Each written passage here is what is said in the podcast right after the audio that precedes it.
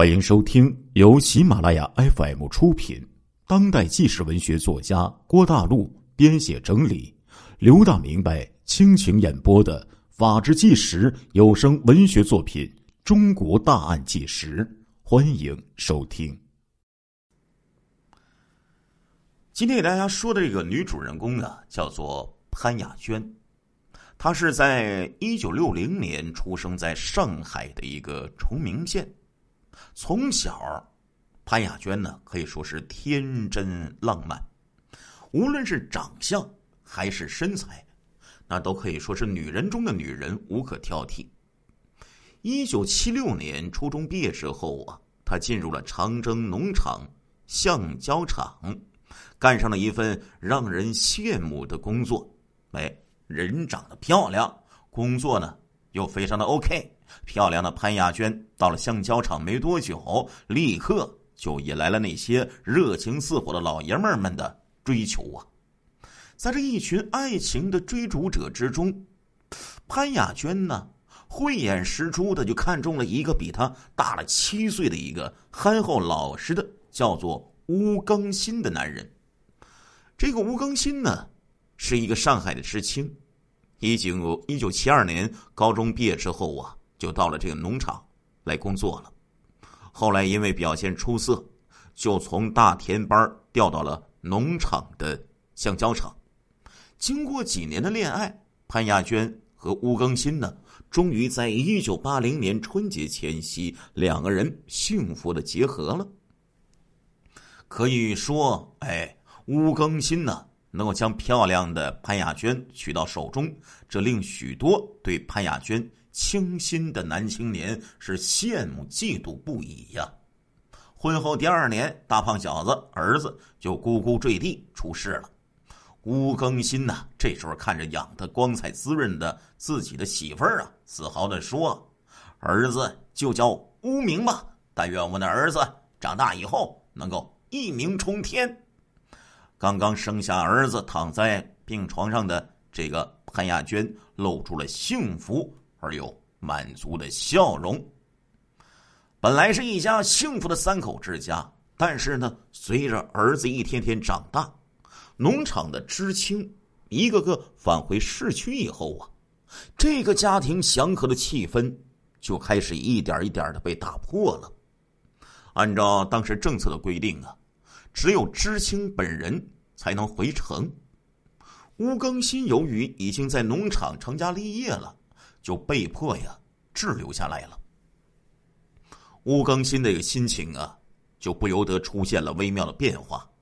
哎，回家做家务也不那么积极了，对妻子儿子的笑脸也不是那么由衷了。更明显的是，他对农场的工作和生活表现出了前所未有的怨愤和不满。又赶上一九八九年春天，乌更新呐，这个屋漏偏逢连夜雨，竟然被查出患上了肺结核病。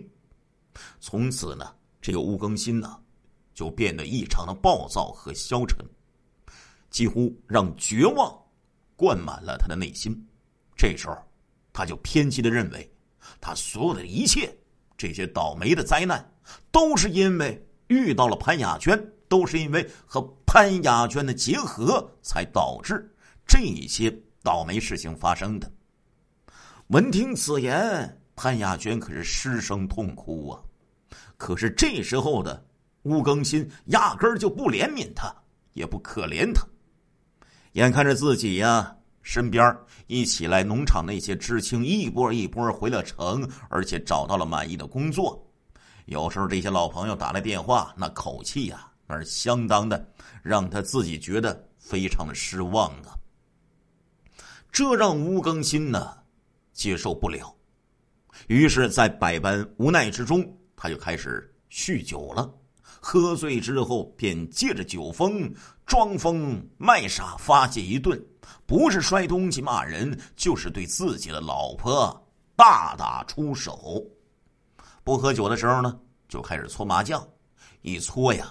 就是半夜，甚至是通宵，可以说这个吴更新是彻底的堕落了。他潦倒消沉、不务正业，有时候还干一些偷鸡摸狗的勾当，甚至被公安机关罚款和拘留过。面对自己丈夫的破罐子破摔，妻子潘亚娟非常失望啊。正所谓的大吵三六九，小吵天天有，忍无可忍的潘亚娟有一天终于吐出了“离婚”二字。谁知道这时候翁更新、吴更新却说呀：“哼，你想和我离婚？你想得美！”我过去的青春年华都消耗在你身上了，现在我一事无成，你想把我赶走，再重嫁第二个男人，没门儿！反正我这辈子就这个样子了。你离了婚，嫁个人没问题，我要讨一个老婆，却是难上加难。这个婚我坚决不离。这个婚呢，就没有办法离掉。可是这对形式上的夫妻从此可却反目成仇了呀！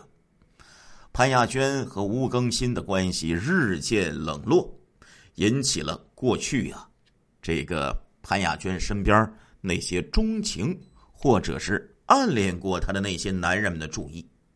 有些男人这时候开始大胆的关心起潘亚娟了，其中呢有一个。在农场当中，叫做张少南的离婚的男人，对潘亚娟呢，更是大献殷勤。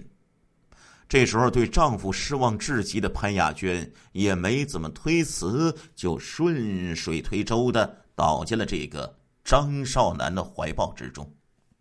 这时候啊，已经是一九八九年的冬天了，潘亚娟就发现，哎。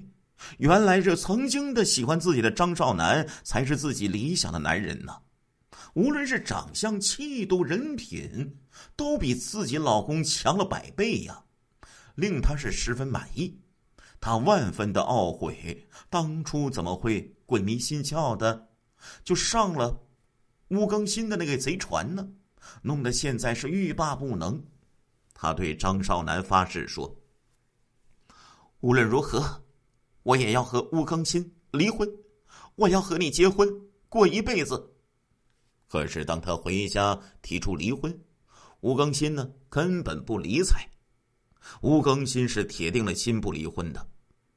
潘雅娟见到丈夫死活不松口，不禁对这个没出息的男人就恨意顿生，心说他自己没有本事过好日子。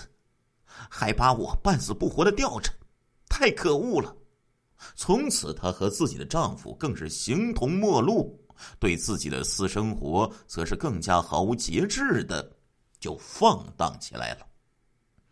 一九九一年年底的一天，潘雅娟经过同事介绍，认识了农场物业公司职工楼田明。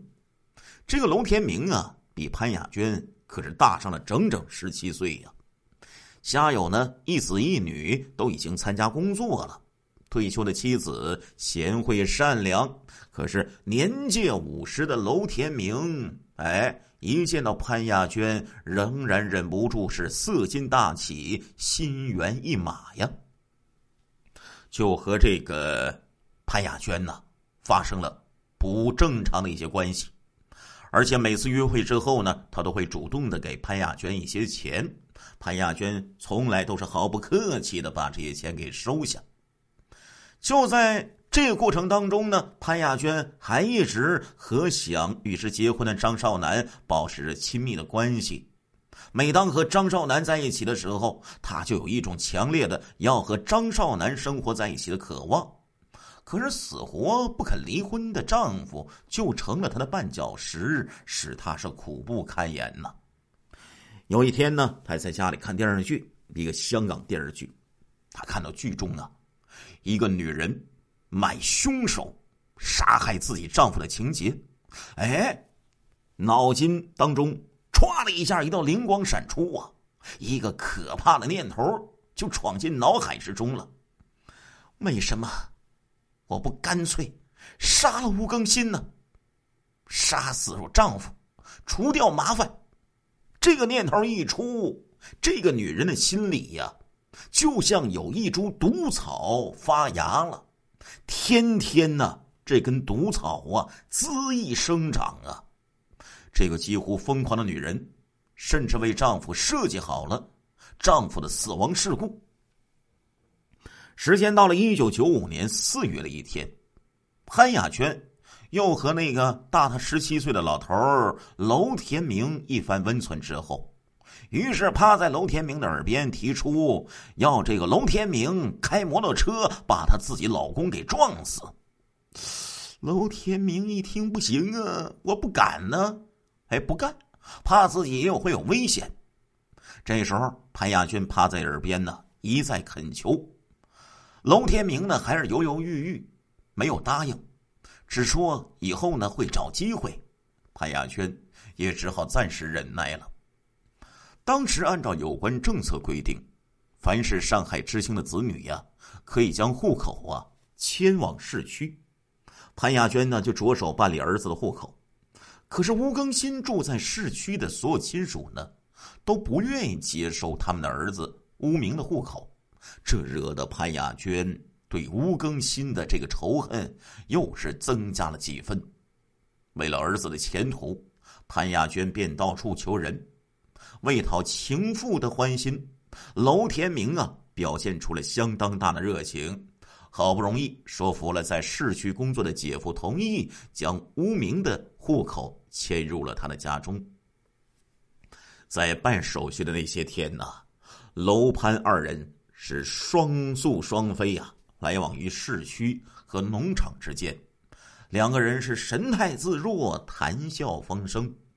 这时候，一直冷眼旁观的这个吴更新呢，就觉得自己的老婆和这个楼天明之间的关系好的有点不太寻常啊。